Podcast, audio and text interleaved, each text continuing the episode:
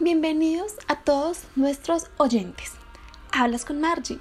En esta oportunidad tenemos una gran invitada que nos viene a compartir sus conocimientos sobre literatura en los niños.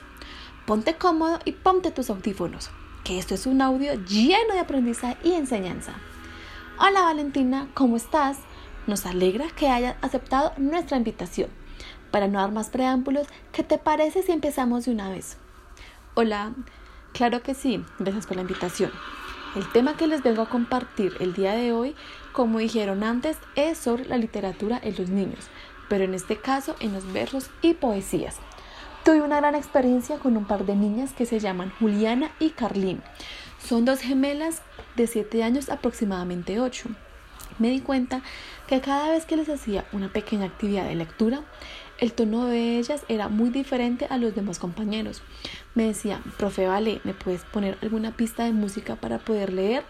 Y me parecía extraño eso, ya que normalmente los niños no les gusta leer. Pero obvio les dije que sí. Me puse a pensar y dije dentro de mí, ¿será que ellas quisieran expresar o decir algo, ya sea algo bueno o algo malo?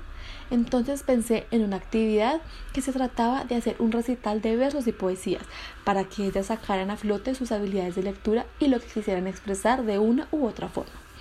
Les gustó la idea y participaron en ello. Les ayudé a escribir la poesía.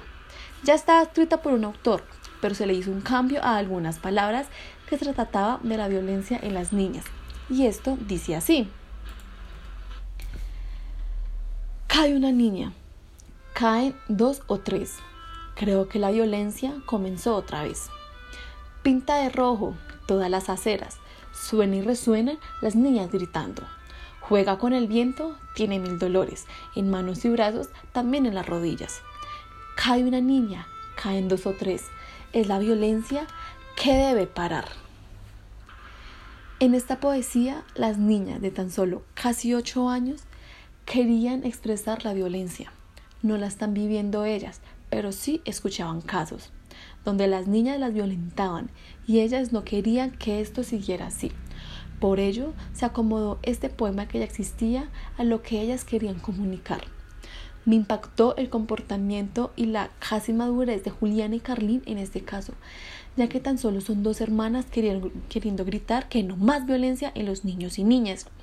Por ello, los versos y poesías son buenos para poder comunicarnos cada vez que nuestros niños y niñas quieran expresar, donde se les permite que ellos descubran desde pequeños el ritmo de la palabra. Jugando con ellas permite ejercitar mucho su memoria y aumenta bastante el vocabulario.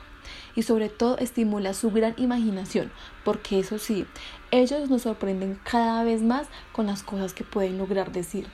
Todo puede tener sentido y sobre todo un gran significado. Es un género de discurso libre, ya que sus beneficios de ellos son que puedan expresar sus sentimientos más profundos. Tenemos que estar abiertos a todo lo que los niños quieran expresar y decir, estar atentos. Muchas veces no nos damos cuenta de ello, pero tenemos que estar pendiente de cada gesto, actitud, comportamiento, lograr ser su gran profesora para que ellos te tengan la confianza de contarte lo que esté pasando, ya sea felicidad, tristeza, rabia con alguna persona en específico. Dejemos que los niños sean felices. Ellos son la felicidad completa. Es el tesoro perdido de la felicidad en adultez, ya que es una etapa que no se vuelve a repetir. Gracias por quedarte hasta el final.